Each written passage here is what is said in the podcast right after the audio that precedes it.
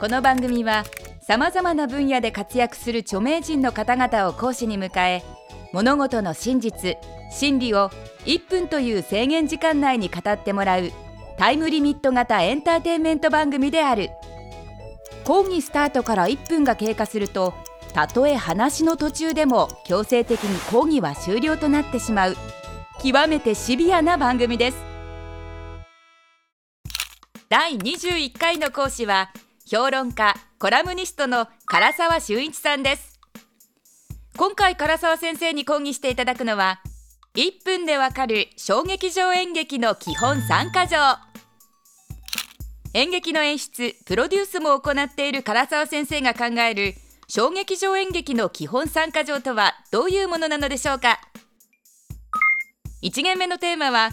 小劇場演劇の基本3か条の1つ目。笑い。小劇場演劇において笑いにどのような役割があるのか講義していただきます。それでは唐沢先生お願いします。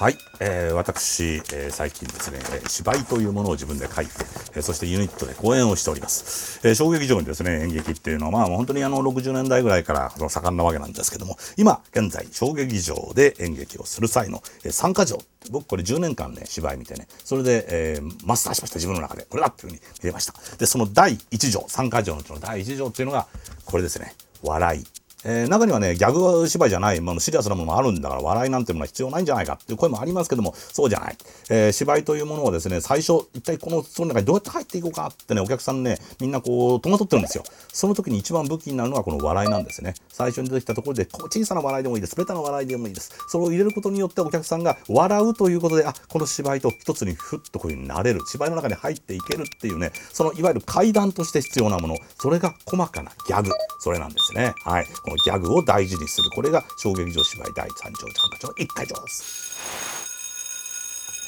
最後のところちょっと噛んだ。唐沢先生最後ちょっと噛んでしまいましたがきっちり1分に収まりましたね。ちなみに昔からお芝居に笑いが必要だと思っていましたか？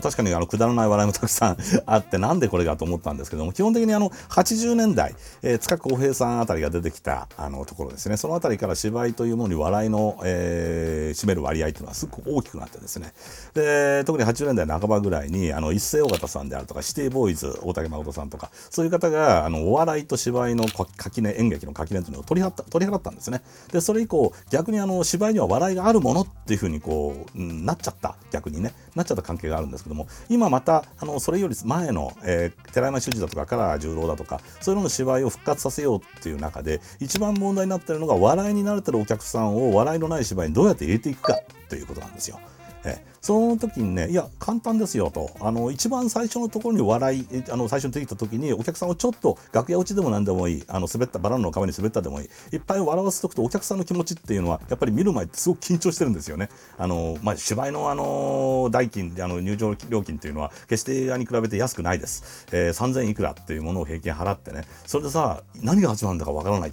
ていう、ちょっと不安なところを、その笑いが和らげてくれる。うん、そういう意味で、笑いというのは必ずあの最初のところに小さなものであってもまた形が違うものであっても入れといた方がいいなっていうこれが僕のあの演劇を書く時の覚えた第一条っていうことになるんですね。ものを書いているってものを書き書いて仕事にしているっていうその業界、えー、いわゆるあの分断というか出版業ですね。それがだんだんだんだんあのネットであるとかあそういうものにこうですねあるいは携帯であるとかねそういうものに押されてどんどんどんどんこう市場が小さくなっていく。その中で、えー、もちろんその物書きに主軸を置くのはともかくとして、えー、もう一つ副業というかサブのあの興味ある分野が欲しいなと思って映像であるとかですね、えー、そのアカデミズムであるとかいろんなものをあるある一時期少量したんですねあのあ探って歩いたんですよその中でこれはあのこれから先10年の間に確実に何かブレイクするっていうその